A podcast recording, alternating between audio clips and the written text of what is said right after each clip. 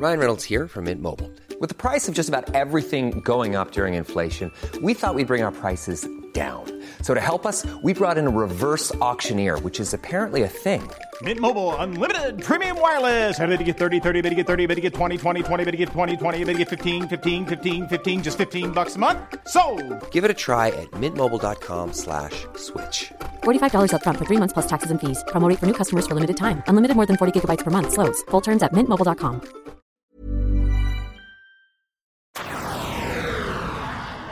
Il est quelle heure? Il est 16h là? Il est 16h, ouais. Non, il est pas 16h. 12h58. Tu vois, on a. C'est quoi C'est 12h40 Oui, mais c'était 46 avant qu'on 36, disait? 36. Non, non, 12h, plutôt 40, euh, Ouais. 43 ou 46. Et- ouais. Ouais. Et alors, le problème, c'est qu'il y, a eu- il y a eu 10 minutes d'interview euh, de Diablo. Ouais, c'est toi qui Ouais. nous fous dedans. hein. Ah ouais, bah c'est de ma faute maintenant. Euh, donc, donc, euh, on enchaîne directement avec euh, la question euh, de la bande-annonce. C'est sur quel jeu avez-vous le plus triché, Corentin Euh, alors ça, c'est quand on est, euh, on est très très jeune et en fait, on n'a pas envie de se casser non plus euh, les dents sur des ennemis beaucoup trop forts. Et moi, un des jeux sur...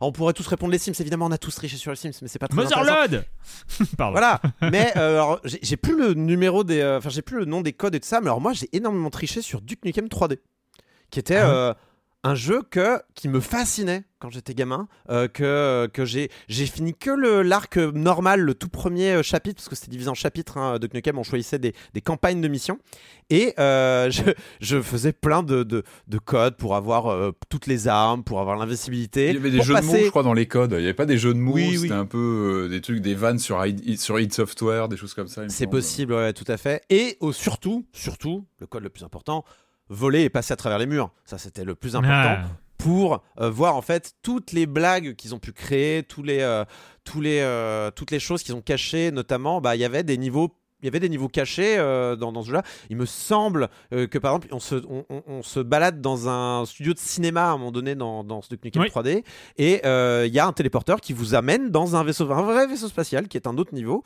qui n'est accessible que si on trouve le, le niveau caché, quoi. Et donc c'était, je me rappelle aussi de ce niveau que j'aurais jamais eu, je serais jamais arrivé jusque là, où on fait décoller une fusée depuis un, un- un bureau secret du FBI ou de la Maison Blanche, je sais plus exactement ce que c'était. Enfin, c'est vraiment stupide, mais c'est très très drôle.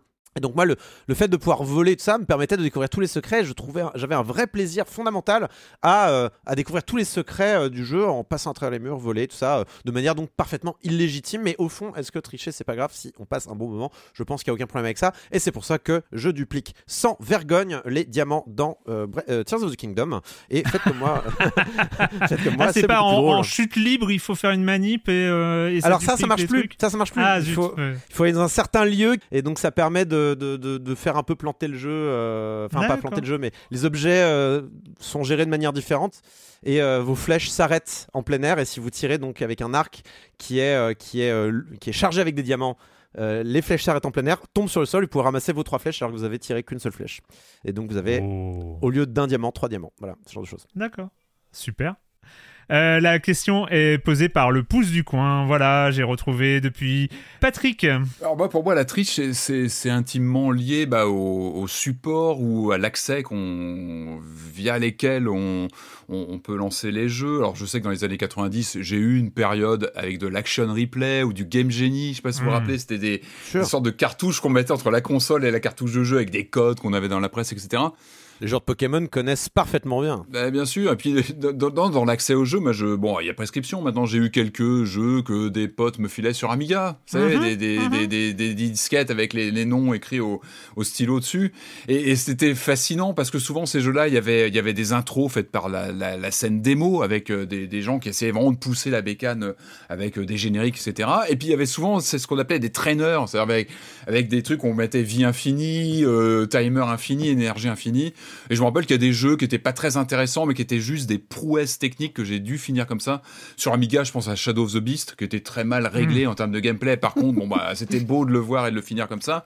Ou euh, Sword of Sodan, pareil, qui n'avait aucun intérêt en termes de gameplay. Par contre, bah voilà, on se faisait plaisir, on, on mettait tous les, tous les potards en, en vie illimitée, etc. Et on se régalait juste du spectacle. Parce que Ouais. sur Amiga, notamment, on avait des jeux tellement beaux, parfois mal, parfois mal réglés en termes de gameplay, mais on en prenait plein les yeux. Mais encore une fois, moi, j'ai vraiment cette cette nostalgie de la, de la démocine, de toutes ces démos avant les, les, les jeux comme ça qui, qui passaient, qui étaient magnifiques. Et euh, donc voilà, il y avait certains jeux où il fallait tricher pour vraiment les voir jusqu'au bout et, et juste profiter du spectacle.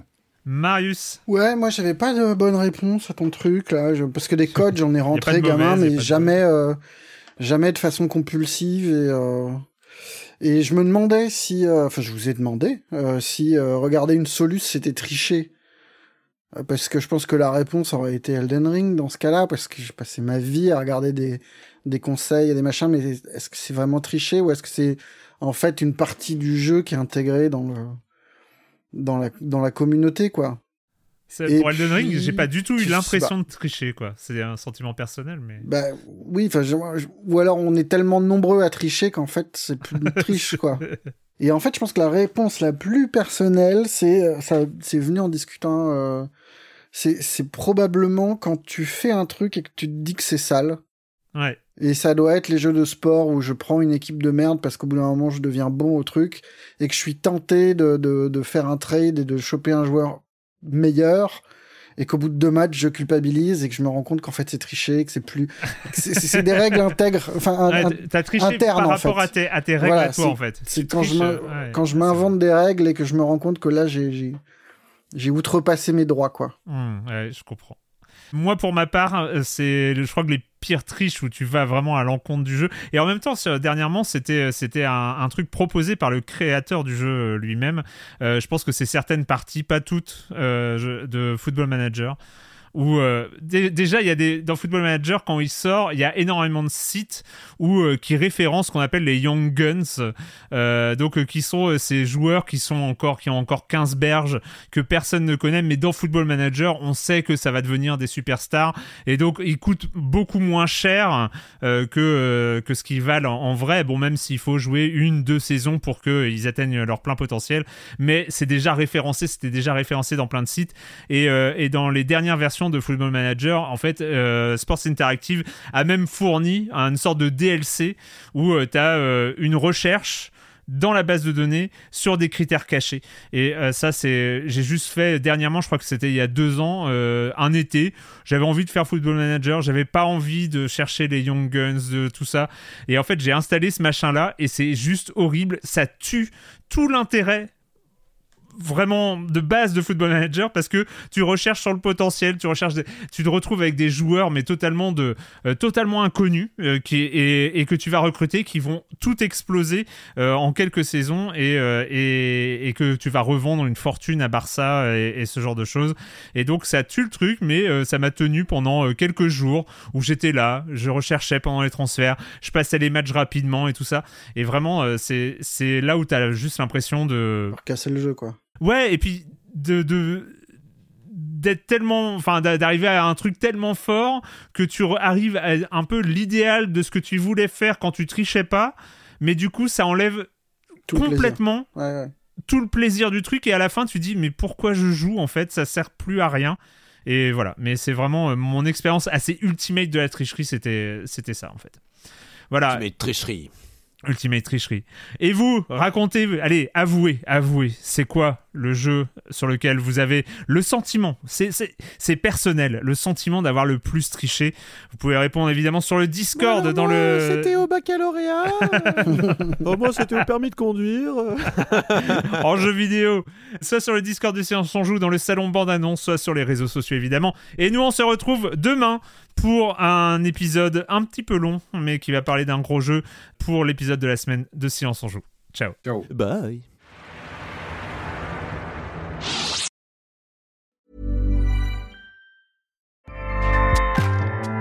ACAST powers the world's best podcasts. Here's a show that we recommend. This is Roundabout Season 2, and we're back to share more stories from the road and the memories made along the way. We're talking rest stops, if we're stopping to get gas. You will be timed.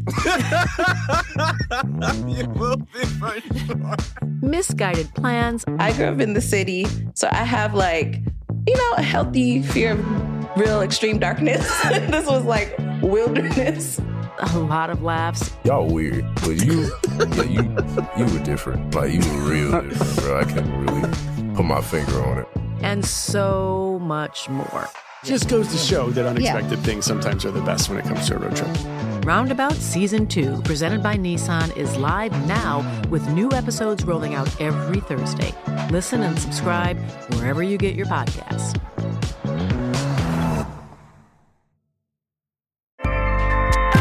ACAST helps creators launch, grow, and monetize their podcasts everywhere. ACAST.com.